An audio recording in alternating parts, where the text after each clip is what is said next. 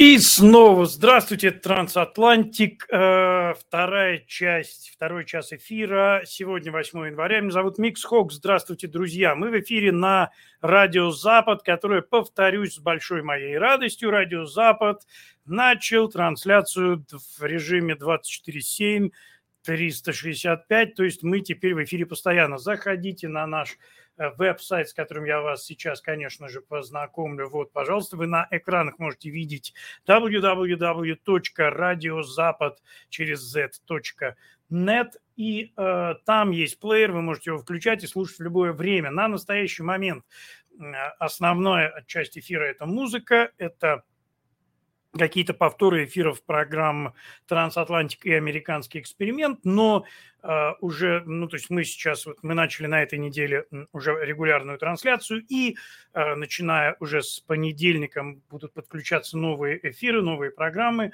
и э, также хочу, друзья, в очередной раз, как я часто это делаю, поблагодарить всех, кто финансово поддерживал проект «Трансатлантик», и тех, кто финансово поддерживает проект Петра Новочехова «Американский эксперимент». И просто хочу вам сказать, друзья, сейчас, когда мы запустили уже станцию, тут, конечно, совершенно другие расходы, э, которые мы покрываем сами. У нас нет пока спонсоров, нет рекламодателей никаких, поэтому все, что мы делаем, мы делаем за свой, в общем, счет, который не такой уж большой, как нам бы хотелось и как, может быть, кому-то кажется. Поэтому сейчас любая финансовая поддержка, любая финансовая помощь, которую вы оказываете нам, все это идет туда. И э, Э, то, что радио запущено, я просто могу вам сказать, что это показатель. Это делается благодаря вашей щедрости, благодаря вашей поддержке и финансовой, и моральной. И это говорит о том, что э, деньги, которые вы жертвуете, то, что вы отправляете нам, это то, что мы не тратим на себя, это то, что мы тратим действительно на развитие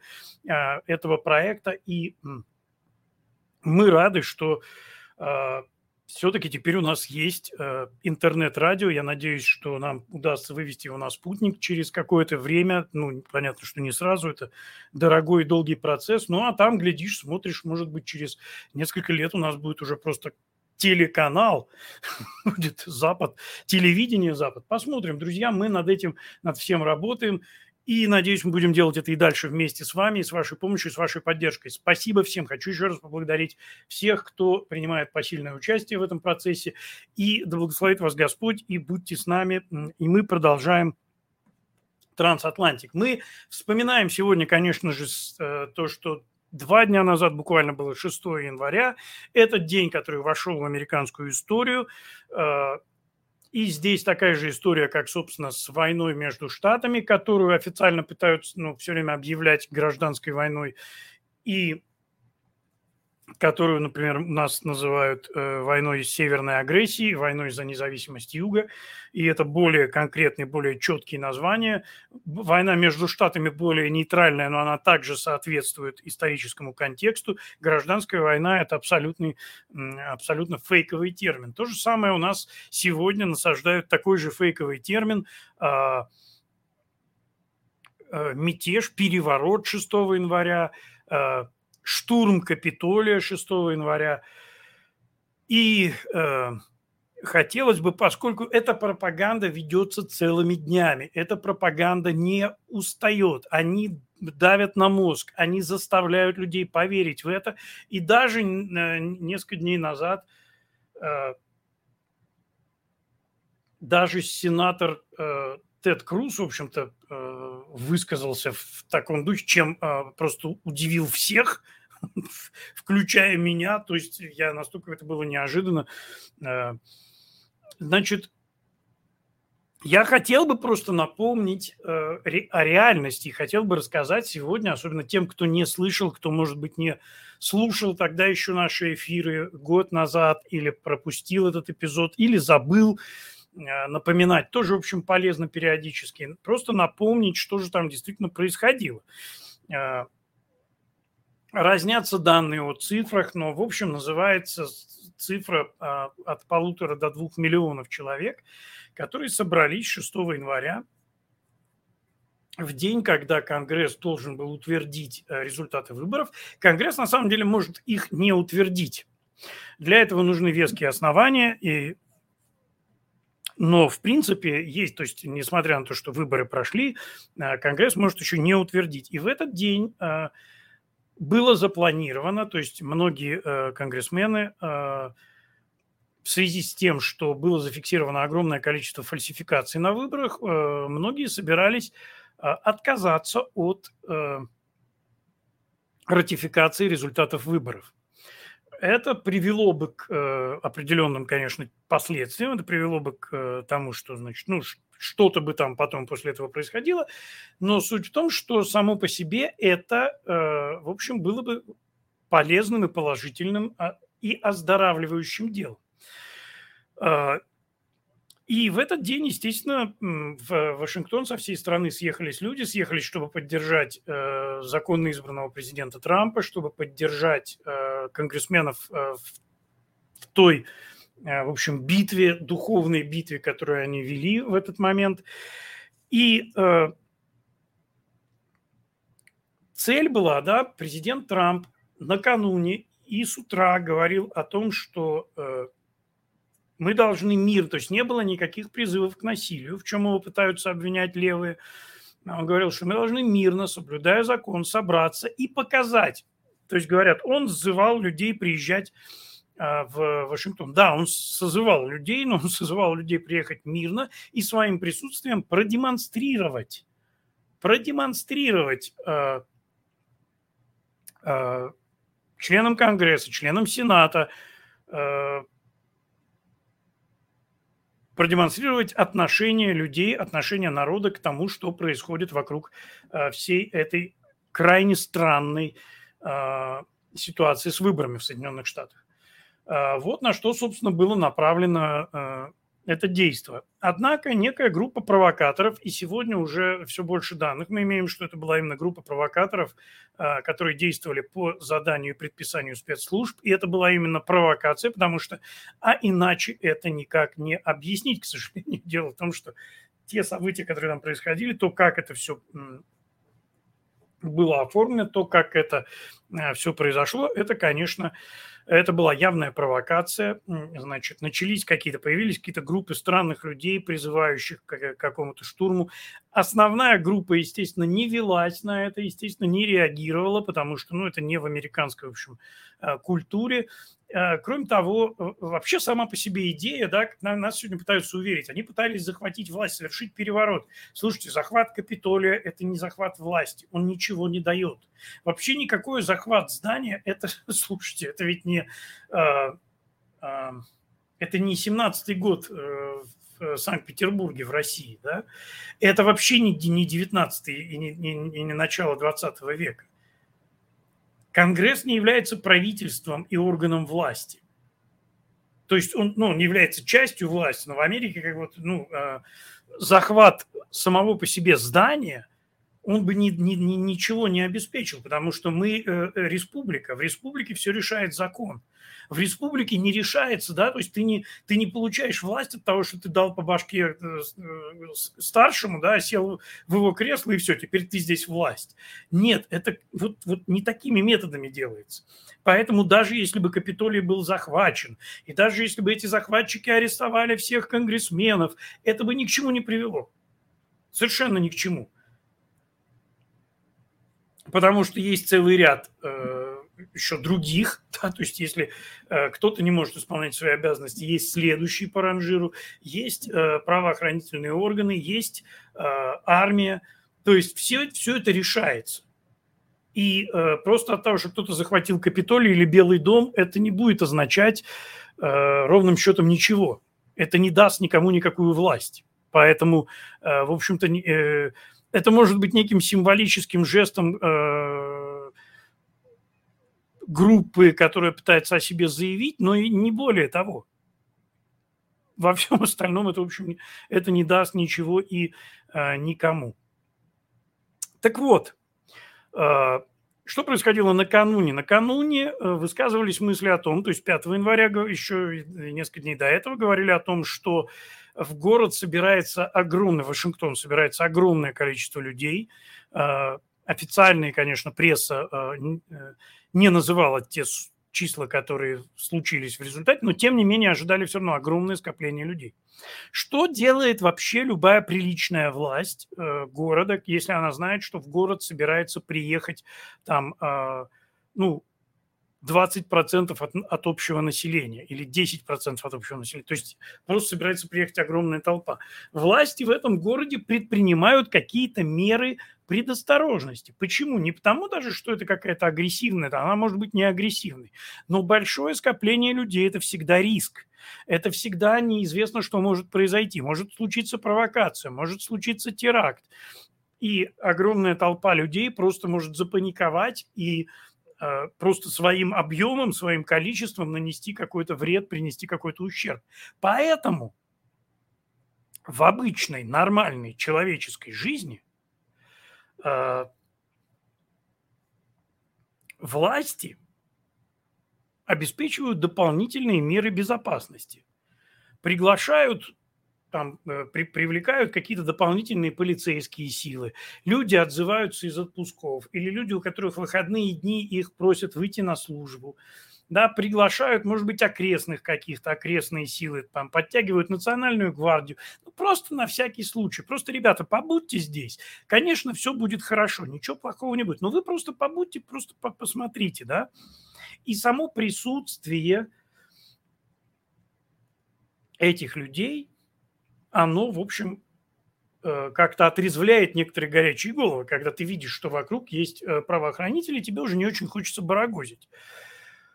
Однако я слышал от нескольких э, человек, в том числе об этом говорил частный детектив Стив Дудник, который ведет свои блоги регулярные, и он был тогда в Вашингтоне, и он рассказывал, он был здесь в эфире Трансатлантика как-то раз, и тоже об этом говорил, что было ощущение, что просто всех, наоборот, не привезли в город, а что всех разогнали и вывезли. И ты идешь по городу, а он, поскольку человек профессиональный, и его мнение особо в этом смысле ценно, он смотрит как профессионал, потому что вы можете идти по городу и не замечать там агентов в штатском, а профессиональный человек их заметит. Так вот он как раз говорил о том, что он не видел никого. Он, у него было ощущение, что всю полицию, наоборот, из города выслали куда-то, вместо того, чтобы привести в город. То есть э, власти Вашингтона сделали все для того, чтобы город был наименее защищенным.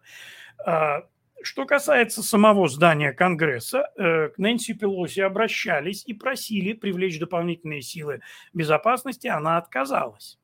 А, начальник охраны Капитолия отказался при, пригласить дополнительные подразделения для охраны на всякий случай. То есть ощущение полное – и э, эти люди еще должны быть расследованы, они должны быть допрошены. И когда будет сформирована не фейковая, как сейчас, а реальная комиссия по расследованию событий 6 января, тогда эти люди должны непременно э, попасть под допрос, и э, мы должны понять, по какой причине они действовали такими странными методами, по каким причинам они не сделали ни шага для того, чтобы э, каким-то образом добавить безопасность, чтобы принести какую-то действительно а, а, усилить меры безопасности. Что происходит далее? Далее в тот момент, когда должно начаться голосование, нам, сторонникам президента Трампа, самому президенту Трампу, тем, кто на самом деле его поддерживает, нам в этот момент нужно что? Тишина и покой. Нам нужно, чтобы никто не мешал конгрессменам, потому что мы знаем, что многие конгрессмены хотят отказаться принять те результаты, которые были. То есть мы понимаем, что сейчас решается момент, сейчас данные будут, э, данные э, фальсифицированных выборов будут опровергнуты, и дальше мы будем решать, что делать. Или пересчет голосов, или э, аудит голосов, или мы будем перевыборы проводить или что-то еще, но мы будем как-то дальше разбираться с этим вопросом, потому что его нельзя оставлять в том виде, в каком он есть. А, что же происходит? Именно в этот момент ни невнятная и непонятная группа, неизвестные люди, так и не установленные, начинают э, какую-то заварушку у здания Конгресса. А, в то же самое время охрана здания, э, здания Капитолия, это, это здание Конгресса, охрана здания Капитолия открывает ограды и начинает приглашать людей заходить. Это есть, этому есть видеоподтверждение, есть видеокадры об этом. Люди, естественно, в Америке, я понимаю, что люди за пределами Соединенных Штатов могут не понимать, как это работает, но в Соединенных Штатах э, э, ты имеешь право заходить в здание Капитолия. Люди имеют в Америке, люди имеют право заходить в Капитолий. Потому что это здание, и как и вся, в общем, э, государственная так называемая собственность принадлежит гражданам Соединенных Штатов. Они имеют право зайти в Конгресс, они имеют право остановить идущего по коридору конгрессмена и задать ему вопрос. И они, кстати, ходят там без охраны. И я был свидетелем, я не был в Вашингтоне, но я был в нескольких капитолиях штатов, и я был свидетелем, как к сенаторам или конгрессменам а, они ходят, у них таблички, если кто их не знает в лицо, хотя в Штатах, как правило, своих э, знают, но они ходят с табличкой, там, конгрессмен такой-то, сенатор такой-то, к нему могут, может подойти человек, задать вопрос, неудобный вопрос – может ему, в общем, как-то, ну, конфронтацию с ним начать и сказать, а почему ты голосуешь за такие законы? Мы тебе, ты обещал на предвыборной кампании, что ты будешь поддерживать вот тот, а ты сейчас поддерживаешь другое. Почему? Что? Объясни, пожалуйста. И человек обязан ответить. Он не может сказать, просто так, позовите охрану, вы видите этого идиота. Нет, он обязан отвечать, иначе его политическая карьера закончится. Так было всегда в Соединенных Штатах. Поэтому, когда люди видят, что двери открыты, им говорят, заходите, ну, давайте зайдем, а что не зайти? В этом нет ничего преступного. Я не знаю, как там, возможно, человек в России, когда им предложат зайти в здание там, э, Государственной Думы, откроет дверь, скажет, заходи, нормально все. Человек, возможно, остановится и скажет, да не, подожди, что-то не то, что-то ты меня куда-то не туда зовешь. Для Штатов это нормальная ситуация. Люди заходят, да, там были какие-то провокаторы, да, там были вандалы, да, там были нанесены какие-то повреждения этим зданиям, тем не менее, э, в целом все это было, в общем, какой-то местечковой э, такой небольшой заварушкой. Ни один из участников митинга не имел при себе огнестрельного или холодного оружия. То есть там максимум, что можно назвать оружием, это были палки, скорее всего, палки, на которых носили, держали плакаты с лозунгами там анти-байденовскими э, и так далее. То есть, по сути, это и все. И поэтому, когда сегодня нам говорят, что э,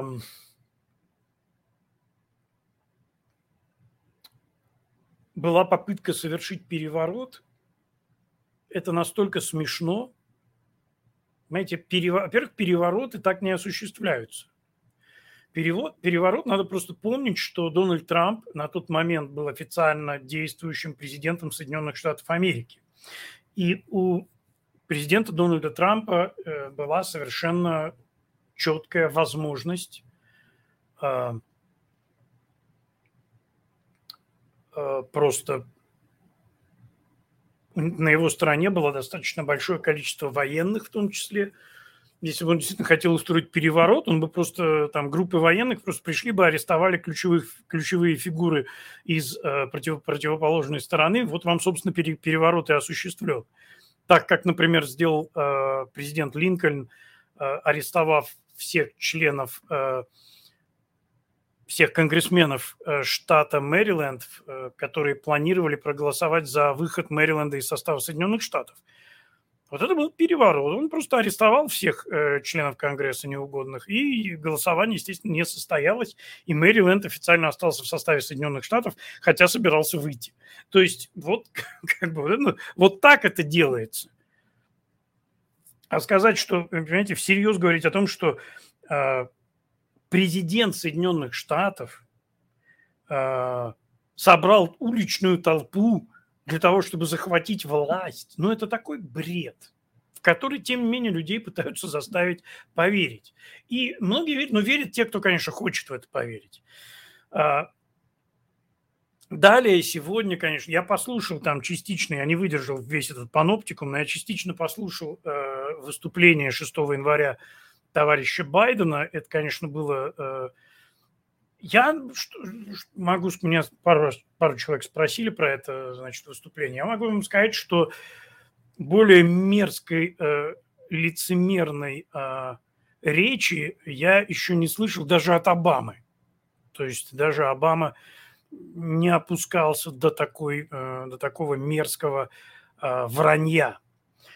Э, Они очень любят сегодня говорить о том, что события 6 января – это угроза нашей демократии. В действительности, естественно, это ложь, и эта ложь крайне лицемерная и глумливая. И вот почему угроза демократии, ну, что вы называете угрозой демократии? То, что люди требуют э, честных выборов, это угроза демократии. Или фальсификация выборов – это угроза демократии. Угроза демократии – это когда поддерживающие вас вооруженные террористические банды убивают людей, поджигают полицейские участки, э, разносят малые бизнесы, и вы ничего с этим не делаете. Или угроза демократии – это когда небольшая группа попытала, неизвестных людей попыталась устроить э, беспорядки, и их никто, в общем-то, даже и не поддержал. Вы же понимаете, что если бы действительно Э, планировался какой-то переворот, и люди бы приехали захватывать власть, и там стоит толпа минимум полтора миллиона человек, они бы захватили Капитолий. Это бы, как я уже говорил, это бы ни к чему не привело, но они бы это сделали, потому что, ну, это вообще не проблема для такого количества людей. Они бы просто массой смели бы там всю эту охрану, которую там оставили, ну, в количестве чистого для на развод их там оставили. Там бы просто, ну, там никто бы не выстоял. Их бы вынесли просто всех. Понимаете? Поэтому, когда нам сегодня пытаются всерьез рассказать о том, что э, там это была попытка переворота, ну, это э, абсолютная глупость. Абсолютная глупость. Далее э, вице-президент, так называемый, из так называемой администрации так называемого президента Байдена Камала Харрис выкупала, э, собирала деньги и выкупала преступников э, из БЛМ и Антифы, которые были задержаны полицией при погромах. Она выплачивала залог для того, чтобы вы, вы, вытащить их из э, тюрьмы. Люди, которые были задержаны в связи с событиями 6 января в Вашингтоне содержались в одиночных камерах, не выпускались под залог, к ним не допускались адвокаты. Что является угрозой демократии? Подобное содержание людей – это э, нормально для Китая или для России, но это не американская система правосудия. Вы не можете просто взять, арестовать человека, лишить его возможности общаться с адвокатами – держать его в одиночной камере, не предъявляя, в общем-то, никаких обвинений или предъявляя смехотворные совершенно обвинения, ничем не подтвержденные. Людей задерживали просто за то, что их, э, они были в этот момент, находились в этот день э, в Вашингтоне. Несколько человек были задержаны, которые, как впоследствии выяснилось, арестованы, даже, они даже не находились в, э, в Вашингтоне но их по какому-то доносу арестовали и держали, мариновали там несколько недель э, в одиночной камере без допуска к адвокату. Повторяю, без допуска к адвокату. Это не Китай, Байден. Это не твой любимый Китай, это не твой дружок Путин. Это не его КГБ, от которого ты получал бабки еще в 80-е годы. Акстись. Это Соединенные Штаты Америки. Здесь есть права. Здесь есть права человека. Даже у преступников есть права. И эти люди нам читают лекции про угрозу демократии, про угрозу свободе и так далее. Мерзотные, лживые лицемеры, которые пытаются установить диктатуру и однопартийную систему в Соединенных Штатах Америки. Коммунисты, наследники Ленина, Сталина и Гитлера. Вот кто сегодня вырывается к власти. Вот кого сегодня поддерживают часть бывших советских диссидентов, которые пишут дифирамбы этому упырю в своих фейсбучиках и всякий молодняк на якобы демократических радиостанциях в России пишет пасквили о великом Байдене и о том, как он расправляется с ужасным Трампом. И э, российские э, либералы читают весь этот мусор и принимают все это за чистую монету. Стыд и позор. Стыд и позор журналюхам, которые занимаются таким бредом, занимаются этой дешевой пропагандой, работая на ту систему, с которой якобы они борются. Друзья мои в России, если вы в России выступаете за честные выборы и поддерживаете вот эту вакханалию в Штатах, вы такие же лживые лицемеры. Вам не нужны честные выборы, вам нужна власть. Потому что если бы вам нужны были честные выборы, вы бы и в Америке поддерживали честные выборы. Потому что принципы – это принципы. Если ты стоишь на определенных принципах и поддерживаешь эти принципы, ты их будешь поддерживать везде. И в России, и в Украине, и в Китае, и в Америке, и в Бангладеш. Везде ты будешь стоять за принципы. Если ты за соблюдение прав человека, то ты за соблюдение прав человека. Если ты за соблюдение прав человека только для своих сторонников, то ты, в общем, ничем не отличаешься от Путина. Ты такой же Путин, только маленький. Ну, не по росту, возможно, но по возможностям.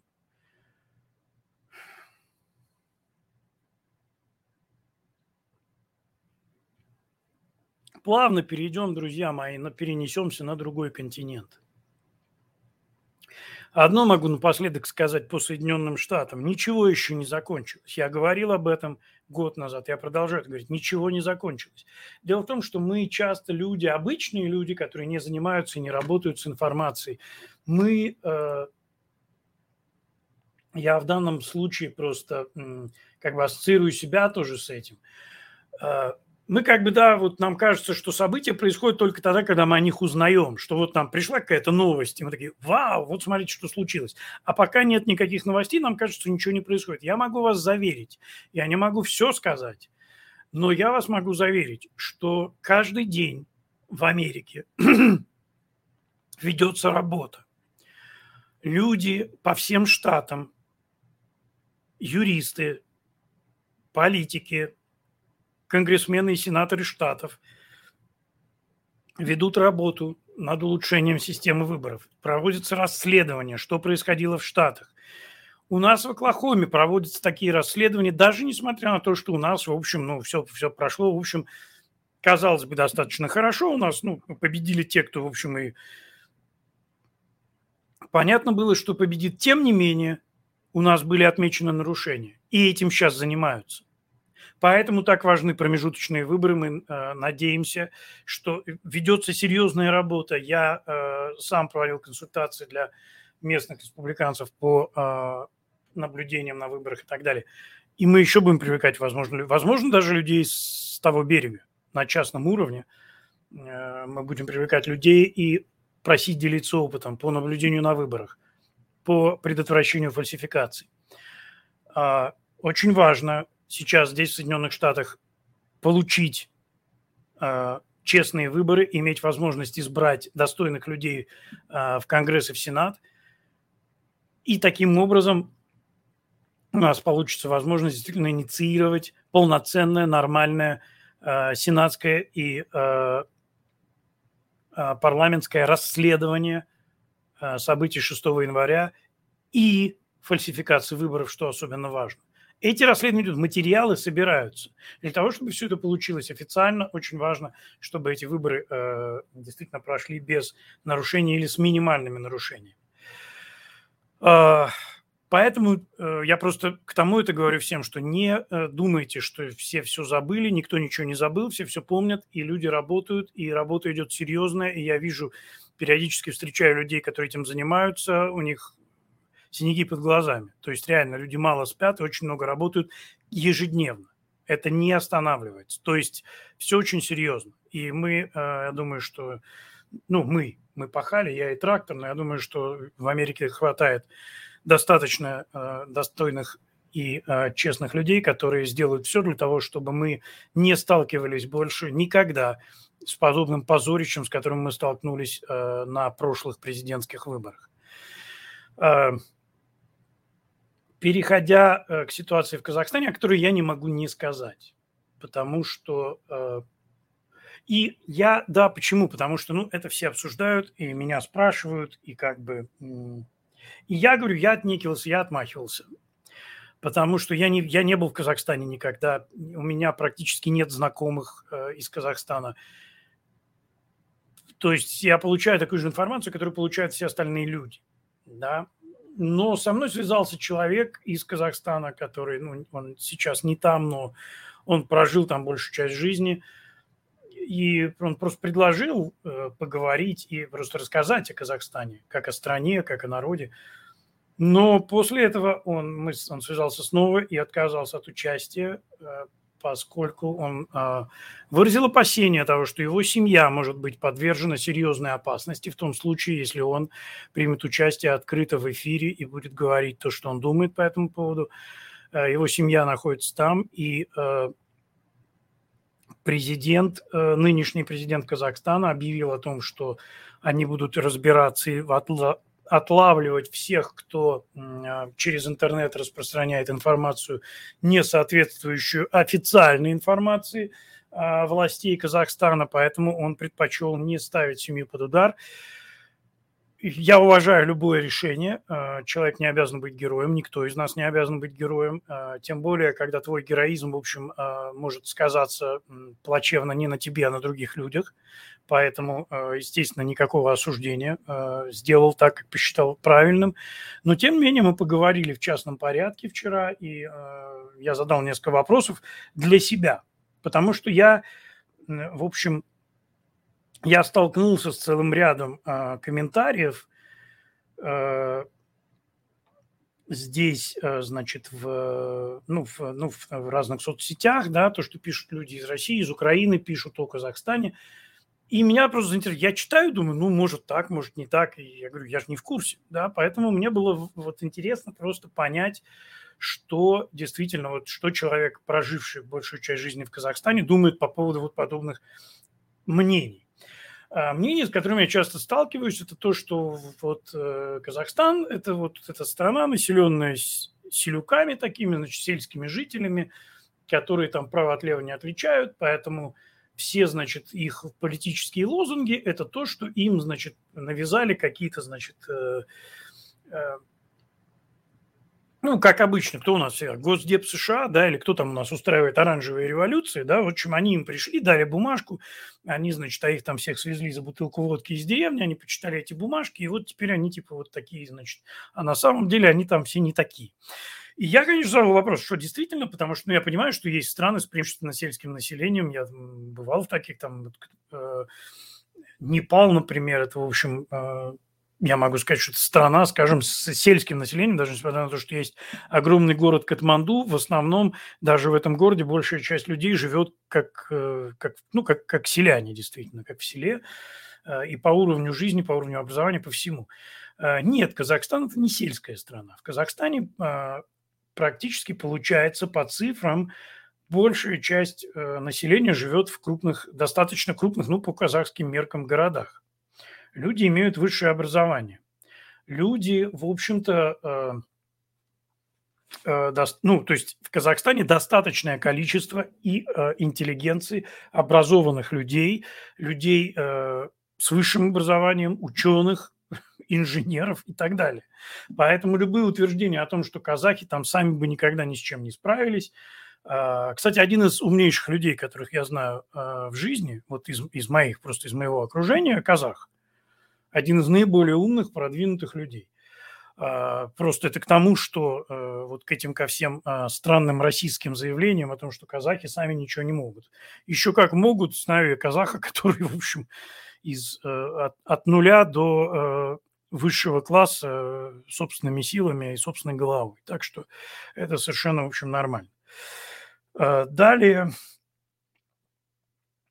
говорится о том, что вся вот эта протестная активность – это, в общем, завезенные люди, и э, что их как вот, ну, как обычно, это обычная стандартная такая вот, особенно российская пропаганда это любит, что везде, где кто-то выступает против власти, их непременно свезли за деньги.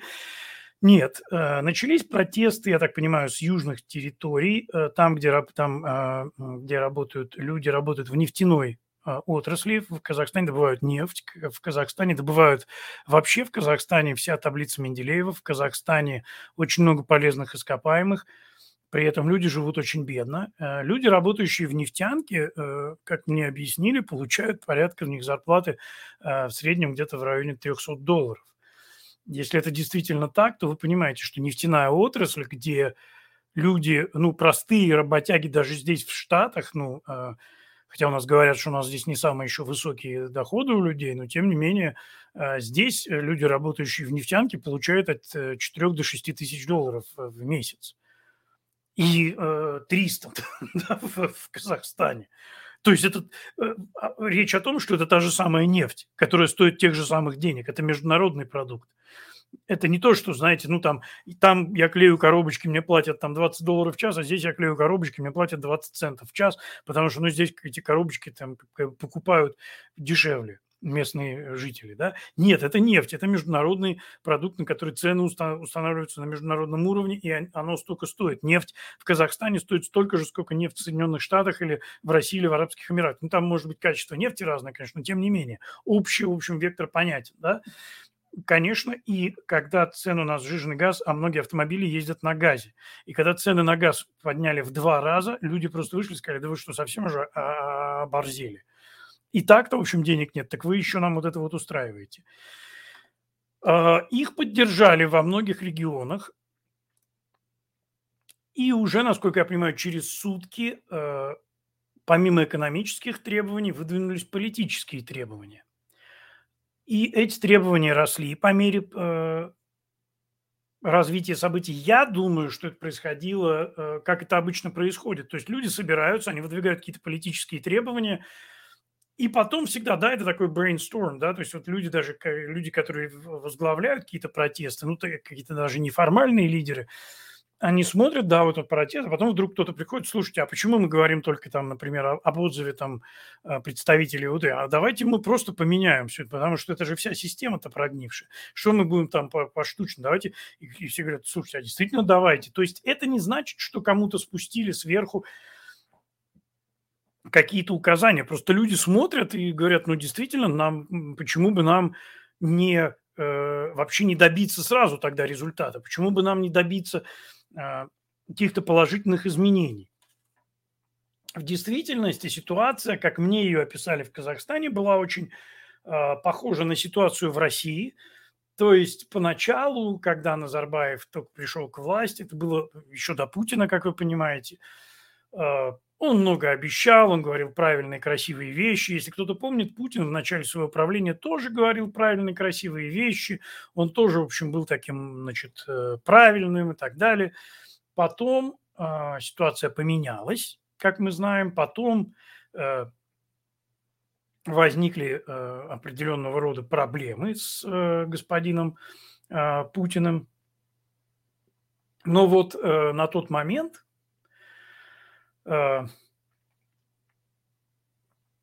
крайней мере, вот и в Казахстане было вот примерно так. Дальше э, ситуация, так же, как и в России, ситуация ухудшалась. Э, ситуация ухудшалась экономически, происходили какие-то дальше, то есть, да, обещания делались, но они не исполнялись. Э, страна богатая, ресурсов много, народ живет все хуже кто-то уезжал, кто-то роптал, все становилось все больше недовольных. Эта ситуация меняла, постоянно вот так вот развивалась. Э, что отличает, на мой взгляд, личный все-таки Казахстан от России, это то, что, ну и, э, собственно, и Украину от России, и Беларусь. У Казахстана э, и у казахов нету, мне кажется, может, кто-то, может быть, меня поправит в комментариях, кто, может быть, кто-то из сейчас из Казахстана имеет возможность это слушать, или э, из самого Казахстана, или, может быть, кто-то, кто э, просто родом оттуда находится не там, потому что я знаю, там проблемы с интернетом сейчас серьезные. Тем не менее, ну, опровергните меня, я, я, я еще раз говорю, я не специалист, я рассуждаю, пытаюсь э, рассуждать просто, но Казахстан, в отличие от России, никогда не был империей и поэтому фантомных болей от потерь территории в э, Казахстане не существует. Поэтому в Казахстане нет запроса на возврат территорий, в Казахстане нет запроса на возвращение себе там э, каких-нибудь э, бывших республик, отделившихся, да, и в этом плане, конечно, у Путина есть вот эта фишка, когда, ну, не только у Путина на этом играли еще начиная с Приднестровья, и вот на этом играли с, э, с Абхазией, с, э, с Южной Осетией, на этом же играли с, э, с оккупацией Крыма. И все время, значит, эти маленькие победоносные войны, они приносили Путину какой-то рейтинг, поднимали его как-то в глазах определенной части населения, которые видели, ну вот он восстанавливает страну. Я так понимаю, что все-таки у казахов нет такого странного представления о том, что их страну надо силой восстанавливать, там, присоединяя какие-то дополнительные утраченные некогда территории. Поэтому Назарбаева не было возможности вести маленькие победоносные войны э, и поднимать себе таким образом рейтинг. Видимо, делалось как-то иначе. Говорят, что э, Алматы Э, сегодня это очень современный европейский город. Я видел какие-то кадры, там действительно красивые здания очень, и выглядит это все очень так хорошо, э, эстетически. А, новая столица, которую поставили, построили, которая называется Астана, тоже, э, говорят, совершенно современный, красивый город. То есть, все, то есть есть какие-то... И это, кстати говоря, положительный момент, что Назарбаев себе поднимал рейтинги не воюя с соседями, а отстраивая город. Пусть даже это картинка, пусть даже не все имеют возможность пользоваться благами, которые они вот таким образом предоставляли, но это, по крайней мере, хоть какое-то созидание, на мой взгляд, и это, на мой взгляд, все-таки лучше, чем а, идти соседей бомбить. А, так вот, что происходит сейчас? А, есть это некая ОДКБ, некая вот эта организация, как бы по поддержке нескольких республик бывшего Советского Союза, в которую, кстати говоря, входит Армения, но когда на Армению напал Азербайджан, а, почему-то этого ДКБ никаких миротворцев туда не вводило. Сейчас в Казахстане, когда начались, да, и вот были достаточно мирные протесты. Опять же, как сообщили мне, милиция или полиция, как она правильно там называется, и некоторые армейские подразделения – начали в достаточно больших количествах переходить на сторону протестующих, на сторону митингующих. И в этот момент неизвестно откуда появилось э, то, что называется в Украине титушками.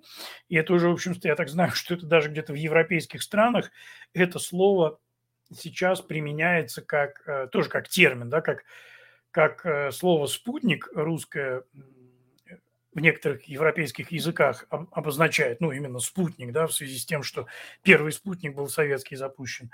Точно так же и сейчас получается, что вот э, я знаю, что где-то вот слово «титушки» также употребляется в, в некоторых европейских странах вот в отношении таких вот э, непонятных группировок, проправительственных, которые в случае каких-то народных волнений как бы выступают от лица народа. И э, говорят о том, что все погромы и все, что вот э, весь вандализм, который происходил, он происходил именно, э, вот, э, совершался именно этими титушками, и это было инспирировано властью. Я не могу э, стопроцентно этого гарантировать, но учитывая характер казахской власти – казахстанской, простите, власти, учитывая характер э, вообще подобных режимов, я не вижу в этом абсолютно ничего невозможного. Я вижу, что это скорее всего так, нежели нет. И, э, соответственно, это дало повод, формальный повод э, нынешнему президенту, по-моему, Такаев, да, он э, президент Казахстана, э, запросить помощь. Ну и, конечно, э, товарищ Путин ринулся, буквально устремился в Казахстан со своей армией. А, советские войска подавляли э, восстание э, в Берлине, э, в Будапеште, в, в Праге. Это история да, советских войск по участию в подавлении. И вот сейчас мы имеем подавление абсолютно обоснованных и законных, э, в принципе, обоснованных даже Декларации прав человека, право, на, право народа на восстание э, в случае тиранических действий власти.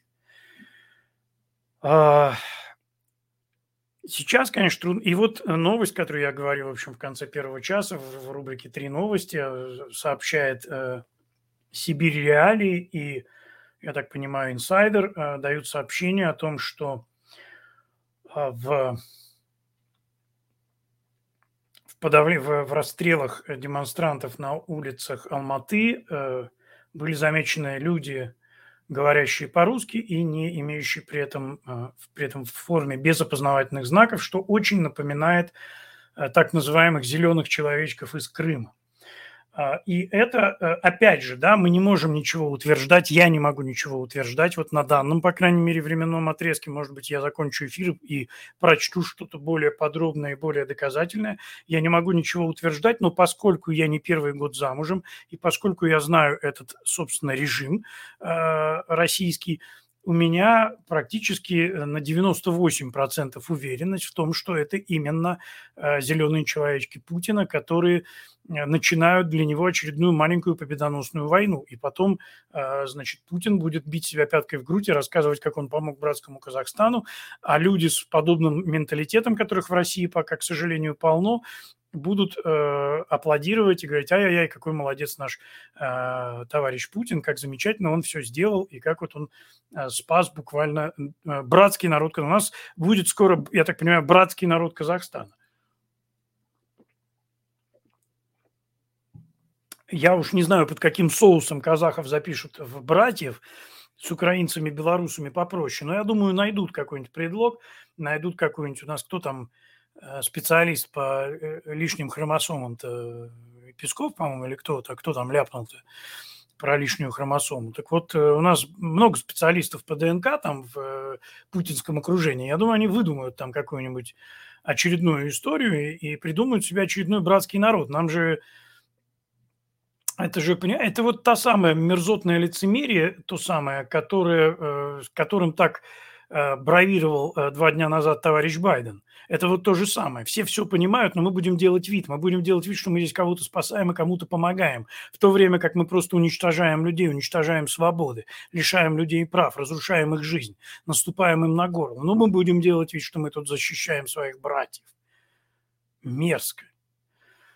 И э, печально, что э, приходится что вот реально сейчас можно ставить на, на, на одну чашу весов – и в один ряд ставить таких людей, как Лукашенко, Путин, Ким Чен Ын и э, человек, который называет себя президентом Соединенных Штатов. Это отвратительно. Лидер свободного мира превратился фактически в лидера э, международной тирании. Естественно, Соединенные Штаты никаким образом пока реально не вмешиваются не реагируют на... Европа не вмешивается в, в процессы в Казахстане. Европейцы высказались там какие-то лидеры о том, что, дескать, мы наблюдаем, мы посмотрим. И я даже читал, что кто-то в Казахстане, в общем, по этому поводу как-то вздохнул с облегчением и сказал, что... Э, ну вот, Европа вмешается. Ребят, пожалуйста, не будьте наивными, никуда они не будут вмешиваться. Им это все не надо. Они будут сидеть и ждать, они будут смотреть, как Путин будет расправляться. Поэтому если реально туда вводятся войска, а, просто противодействуйте, потому что это иностранная интервенция. Совершенно неважно, при, пригласила ли их какая-то официально действующая власть. Это официально э, иностранная интервенция. Это люди, которые пытаются захватить вашу страну и заставить вас жить так, как вам жить не хочется. Поэтому, конечно, э, и э, люди доброй воли, по всему миру должны делать все для того, чтобы остановить очередную путинскую агрессию. Просто сказать Путину, что э, что бы там ни складывалось, это не твоего ума дело. В России далеко не все в порядке. В России огромное количество проблем. И не надо делать вид, что там все хорошо. Поэтому э, здесь действительно очень и очень важно всем высказываться сейчас, а, даже если мы что-то не понимаем. Я очень прошу, кстати говоря, если кто-то меня услышит, а, друзья, пожалуйста, те, кто в Казахстане, я понимаю, что трудно, что вам сложно. Вы можете писать в личку просто присылать информацию. Я понимаю, что многие не хотят светиться, многие не хотят просто умереть за публикацию какой-то информации. Присылайте, я готов ее публиковать, и на, мы будем э, давать информацию. И в нашем телеграм-канале, э, кстати говоря, я, у нас кто еще не знает, да, что есть телеграм-канал «Радио Запад», подписывайтесь, потому что мы сейчас стараемся. Этот канал живой, на нем постоянно идет информация, по большей части из Соединенных Штатов, но мы также э, ожидаем э, корреспондентов из разных частей мира, которые бы тоже публиковали информацию о том, что происходит у них, потому что это новостной э, канал, это в общем, ну, это не личный блог, это а, новостная лента радиостанции. Поэтому те, кто есть сейчас, если вы, например, э, хотите, даже будучи в Казахстане, у вас есть возможность выходить э, в интернет, но вы не хотите это делать под своим именем, мы можем это делать через э, канал радио Запад. Кроме того, мы на канале, я дал ссылки на два канала, которые мне порекомендовали как заслуживающие доверия, которые дают постоянную информацию о э, событиях в Казахстане. Вы можете на нашем канале ее найти и просто из первых рук получать какие-то данные, какие-то сведения о том, что там происходит.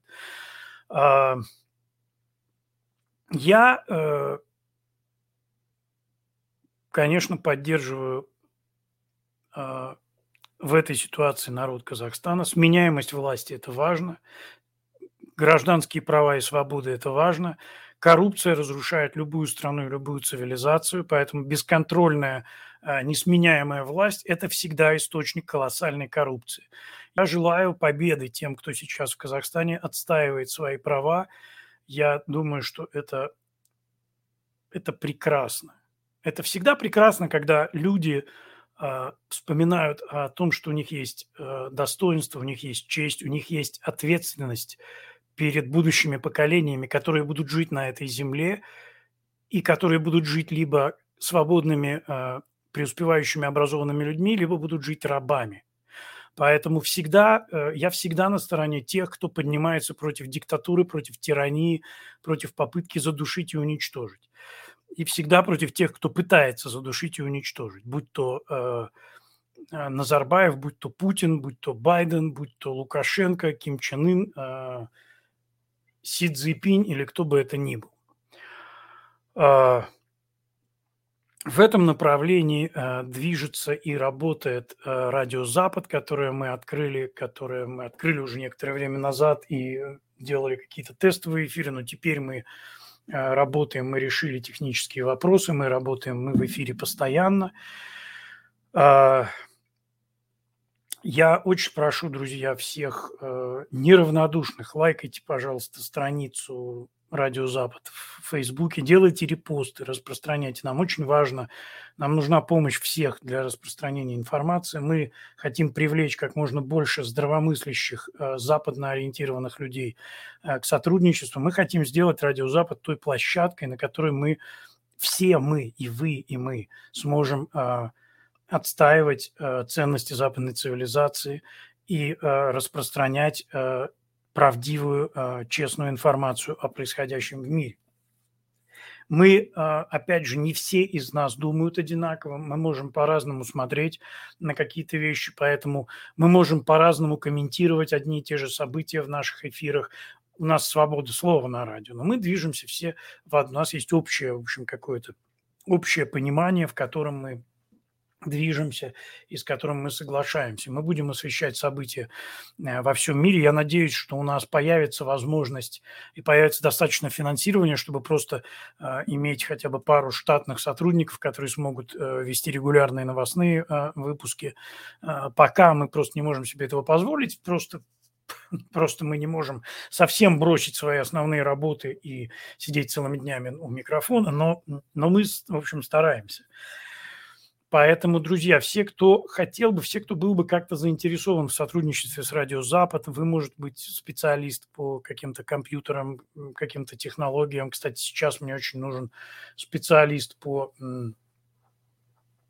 по макам и по пониманию, как работать с звуковыми картами, потому что происходят некоторые сложности в этой сфере у меня почему-то. Вот, и хотелось бы решить в течение недели к следующему эфиру, если кто-то может э, мне в этом помочь. Я пока не могу сообразить даже, кого я могу в этом спросить почему-то.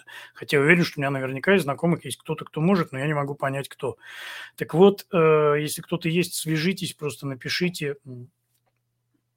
И э, обязательно я да, кто если у вас есть идеи, э, если у вас есть какой-то опыт работы э, на радиостанциях, ведения программы, вы хотели бы участвовать и работать в команде, пока мы все здесь волонтеры, мы все добровольцы. Не исключено, что это может со временем стать и основной работой. Мы, по крайней мере, я к этому стремлюсь, я хочу это сделать не просто предприятием, значит, не просто да, каким-то информационным каналом, но и все-таки и возможностью люд, людям э, работать да, и заниматься этим постоянно, просто потому что это даст возможность нам быть лучше, э, чем э, многие другие. У нас есть потенциал, у нас есть желание. Поэтому, пожалуйста, друзья, очень прошу всех подписывайтесь на канал, на наш телеграм-канал, потому что важно видеть, когда появляются даже подписчики.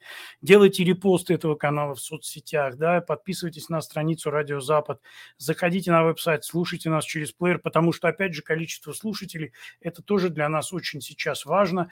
Это все не просто так, э, нам важно понимать, что э, какое количество людей нас э, слушает, потому что от этого зависит и каких спонсоров мы сможем найти и так далее.